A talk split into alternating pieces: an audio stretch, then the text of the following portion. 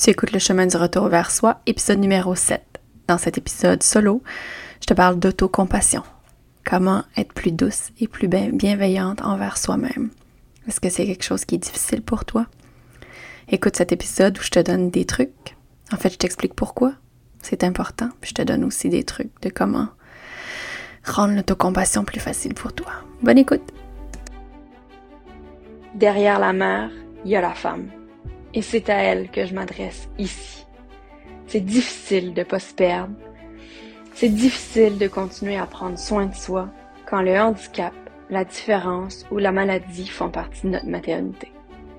Si j'avais pas eu autour de moi des femmes qui vivent la même chose, avec qui quotidiennement je peux échanger, partager, chialer, pleurer, célébrer, je sais pas où j'en serais aujourd'hui. Si tu te sens seul dans cette maternité que tu n'as pas choisie, bienvenue dans ce safe space. Bienvenue sur le chemin du retour vers toi. As-tu remarqué qu'on a tendance à être celle qui est le plus critique envers nous-mêmes, envers ce qu'on fait, ce qu'on fait pas, ce qu'on pense, ce qu'on pense pas, ce qu'on devrait penser, etc. S'il y a une phrase que je dis souvent, tu m'as sûrement déjà entendu le dire, c'est soit au moins aussi douce avec toi-même que tu le serais avec une amie qui vit la même chose. Puis j'ai envie de dire, sois même plus douce. Parce que tu es la personne la plus importante de ta vie, n'est-ce pas? Le sujet que j'aborde avec toi aujourd'hui, c'est l'autocompassion. Pourquoi? Parce que je trouve qu'on en manque beaucoup. Toi, moi, nous, chacune d'entre nous. On est bien bonne pour avoir de la compassion envers les autres, mais envers soi, c'est une autre affaire. Donc euh, aujourd'hui, je vais te parler, euh, ben, je veux définir avec toi c'est quoi l'autocompassion. Ensuite, je veux te parler de, je veux t'expliquer pourquoi c'est important. Et euh, ben enfin, je te laisserai pas toute seule avec ça, avec juste des trucs plus théoriques. Je veux identifier avec toi des façons comment tu peux ajouter plus d'autocompassion dans ta vie. Donc, c'est parti. Qu'est-ce que c'est l'autocompassion? C'est d'avoir une attitude bienveillante envers toi-même. C'est d'être douce et aimante par rapport à tes propres difficultés. C'est d'accueillir tes propres souffrances, tes propres difficultés avec gentillesse et compréhension au lieu de te juger ou de te critiquer durement. Ce qu'on fait tout, hein? Contrairement à l'estime de soi qui, elle, est basée sur l'évaluation de notre valeur personnelle, donc le, je suis assez, l'autocompassion, elle, elle se concentre sur la reconnaissance de notre humanité commune ou pour reconnaître qu'on fait partie finalement de quelque chose de plus grand que nous. Donc, et elle se pratique indépendamment des réussites ou des échecs. Donc, ça n'a pas rapport avec. C'est pas supposé être en lien avec ton estime de toi. Quoique c'est lié quand même. Je suis en train de lire en ce moment un livre euh, de Brené Brown sur la vulnérabilité. Le titre en anglais, c'est Daring Greatly. Euh, puis elle fait le lien, en parlant de vulnérabilité, bon, évidemment, elle parle du fait de se sentir assez, mais aussi de l'autocompassion. Puis elle identifie trois éléments, euh, trois éléments clés qui composent l'autocompassion, tels qu'ils sont identifiés par une chercheuse qui s'appelle Kristen Neff. Je mettrai le lien de Brené Brown dans les notes d'épisode, c'est je te le recommande. Donc, l'autocompassion se compose de trois éléments clés. Le premier, c'est la bienveillance envers soi-même. J'en ai déjà parlé, euh, ça fait quelques instants. Donc, la bienveillance, c'est d'être douce, compréhensive envers tes propres difficultés. Ça implique évidemment d'apprendre à reconnaître tes émotions, de te parler avec gentillesse, de te donner la permission de ne pas être parfaite, Hein? C'est difficile, on s'en demande tellement. Puis, de, de, dans la bienveillance, il y a plutôt que de te blâmer ou de te taper sur la tête, finalement, c'est de te réconforter puis de te soutenir, de te soutenir toi-même dans les moments où ils sont plus difficiles. C'est d'amener de la douceur dans ta vie, finalement, la bienveillance. Ensuite, le deuxième point, c'est la reconnaissance de notre humanité commune. Donc, c'est de réaliser qu'on n'est pas seul dans nos difficultés.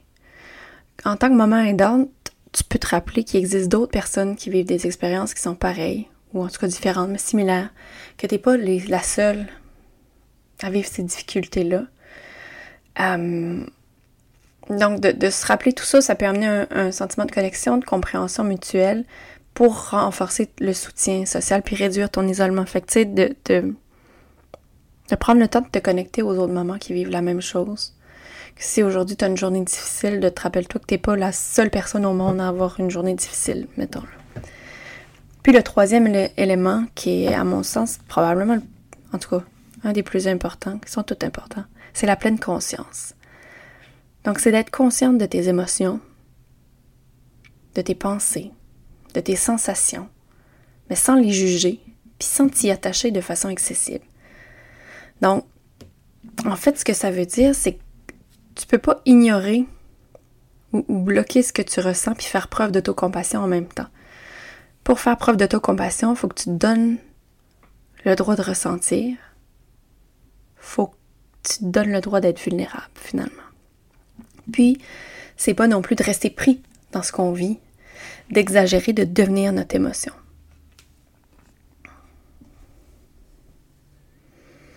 Donc, en plus d'être bienveillante, de se rappeler qu'on n'est pas seul, ça prend une grande part de vulnérabilité.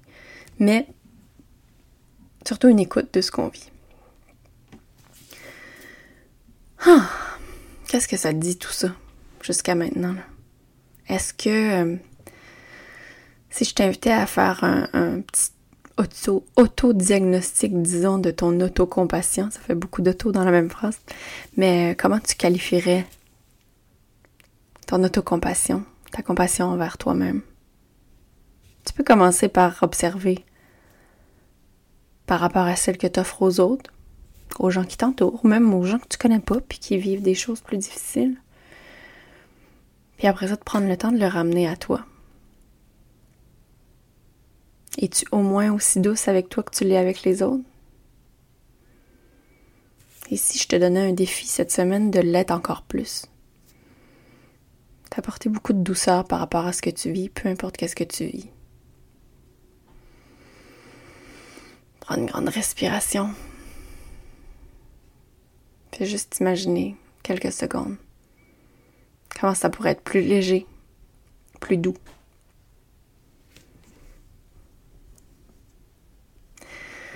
Dans notre réalité de moment vivant des maternités de grands défis, je considère que développer puis euh, en fait nourrir notre autocompassion, c'est absolument nécessaire. Je te présente six grandes raisons pourquoi, puis par la suite, comme promis, je te donne des idées comment faire. Donc la première raison pourquoi euh, cultiver ton autocompassion, c'est pour réduire ta culpabilité. On peut se sentir coupable, on en a déjà discuté ici, de prendre du temps pour soi, de pas être en mesure de tout gérer parfaitement, d'avoir certaines pensées. Donc avec l'autocompassion, ça te permet de reconnaître que ta culpabilité ben, est souvent injustifiée, puis que c'est normal que tu aies des limites, puis des besoins personnels. Hein? As-tu besoin que je redise cette phrase-là? Rewind. Euh, la deuxième raison, c'est que ça te permet de cultiver une meilleure santé émotionnelle. On ne sera pas de cacher d'ici notre vie de grand défi est extrêmement épuisante. Et je suis à peu près certaine que tu vis du stress, de l'anxiété. Euh, tu peux avoir touché à la dépression aussi. Donc avec l'autocompassion, en gardant une attitude bienveillante envers toi-même, ça te permet de gérer, d'approcher plus facilement les émotions négatives, réduire ton stress aussi. L'autocompassion peut te permettre aussi d'améliorer ta relation avec ton enfant. Euh, quand on est dur, trop dur envers nous-mêmes, ça peut affecter notre relation avec notre enfant. Donc, en, le, en finalement, plus que tu es bienveillante avec toi-même, ben, ça va se refléter dans la façon que tu vas agir dans ton quotidien. Donc, ça va se refléter dans tes relations avec ton enfant, avec ta famille aussi. Puis, euh, pour favoriser la connexion émotionnelle, la compréhension, le soutien aussi. Une autre raison pourquoi euh, c'est important de pratiquer l'autocompassion, c'est que ça permet de renforcer ta résilience. Ta résilience, c'est ta capacité à faire face aux défis quotidiens. C'est ta solidité à l'intérieur, que malgré que le chaos continue autour de toi, tout est fort et solide et, et ça t'atteint de façon différente. Donc, plus que tu as de l'autocompassion envers toi-même, c'est peut-être un autocompassion envers soi-même, plus que tu as d'autocompassion, euh, ben, ça te permet de trouver, c'est ça, cette force-là en toi pour faire face aux obstacles. Euh, une autre raison, ça permet, ça permet à... Euh, ça te rappelle en fait l'importance de prendre soin de toi. Que en te priorisant, en te traitant avec compassion, ça te permet de te recharger émotionnellement, mentalement. Et donc, ce qui te permet d'être plus présente, plus disponible pour ta famille. On en parle souvent aussi.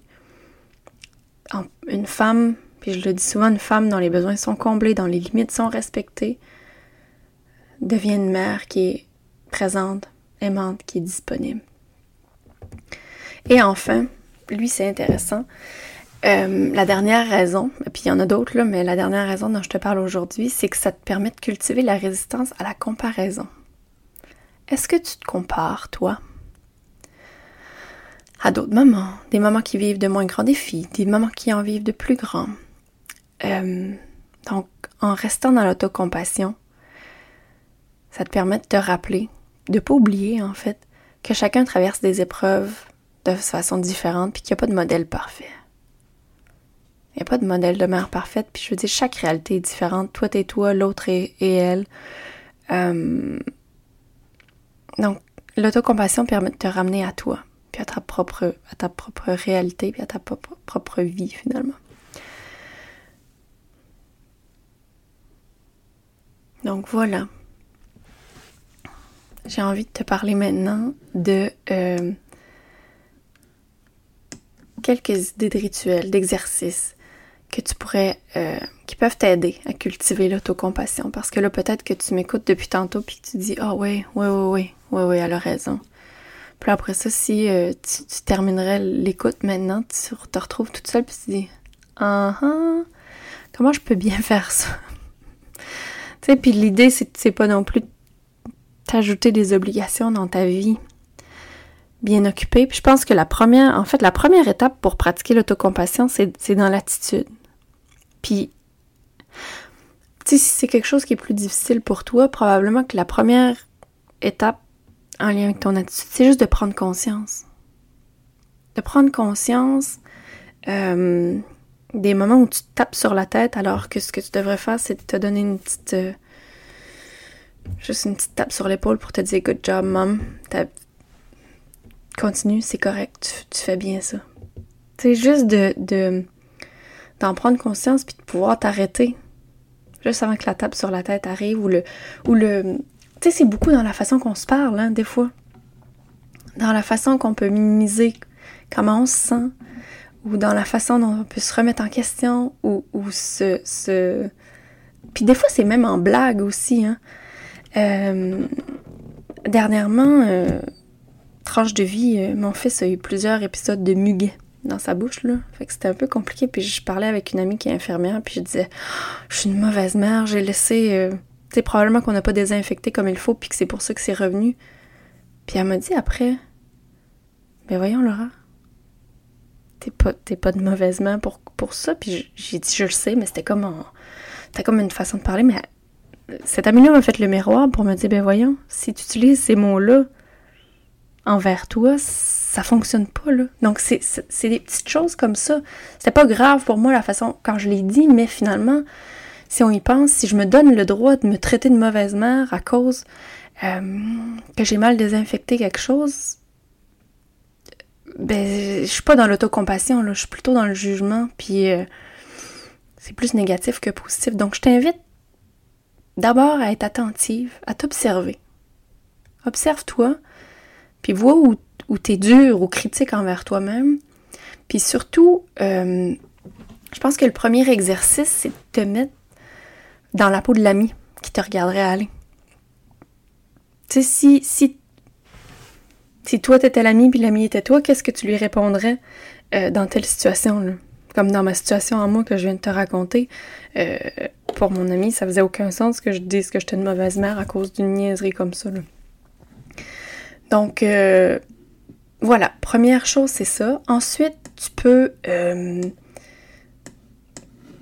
tu peux te créer un petit rituel de compassion. Donc, quelques instants pour connecter avec toi-même, pour cultiver cette autocompassion-là. Fait que ça peut arriver sous forme de méditation guidée, par exemple.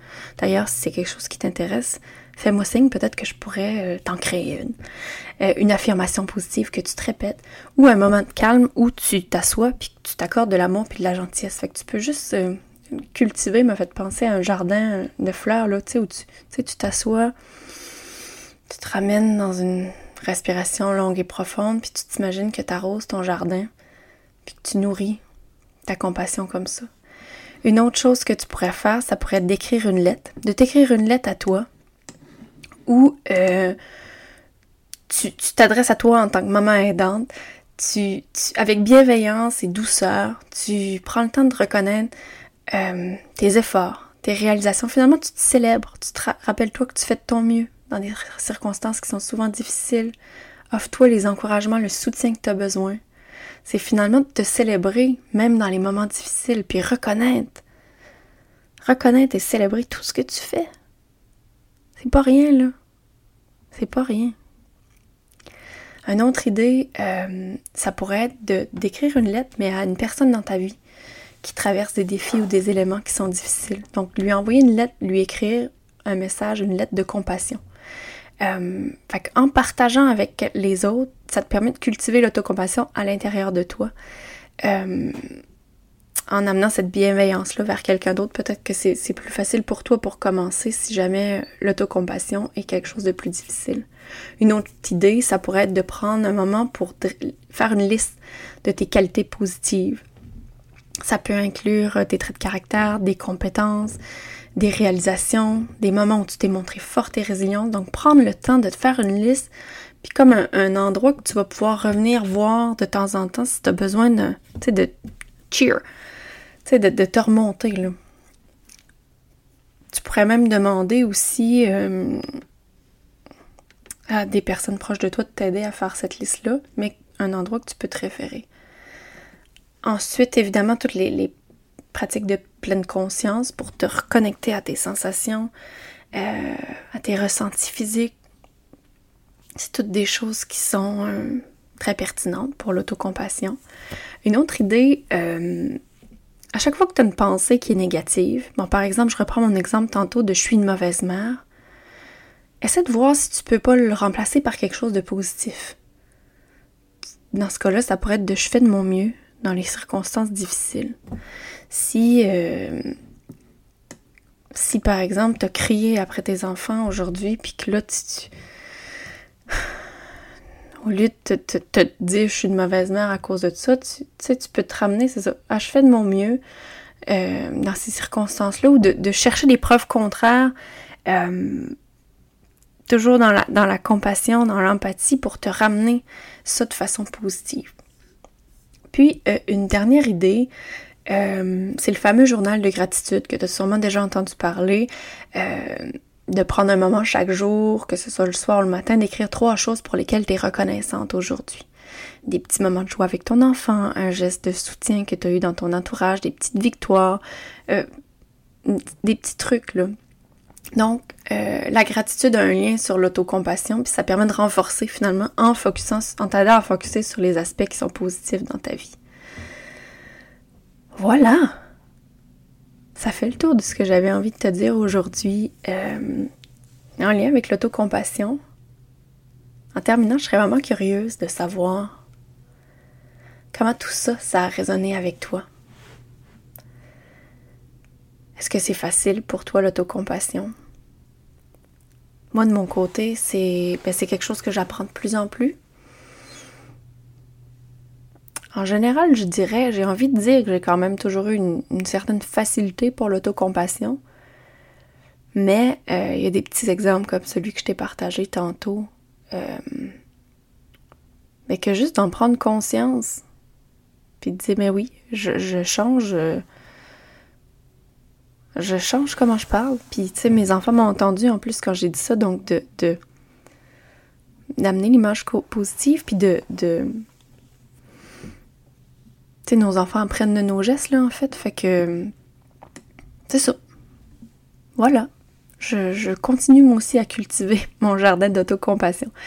Donc, j'ai envie de te lire. Écris-moi euh, par courriel ou sur Instagram pour me partager comment, euh, comment tu vis ça. Puis, ben, je te dis merci. Je te dis à la semaine À dans deux semaines pour le prochain Merci épisode. du fond du cœur Bye bye. de ton écoute. Tu veux supporter le podcast, la meilleure façon de le faire, c'est en laissant un témoignage sur Apple Podcasts. C'est pas compliqué. Tu vas sur l'application, tapes le chemin du retour vers soi, cliques sur s'abonner et descends jusqu'en bas à la section évaluation et avis. Puis là, ben, c'est ton tour. Dis-moi pourquoi t'écoutes et l'impact que ça a eu sur ta vie. Puis si tu veux faire la différence dans la vie d'une autre femme, n'hésite pas à partager. Je te remercie et je te dis à tout bientôt.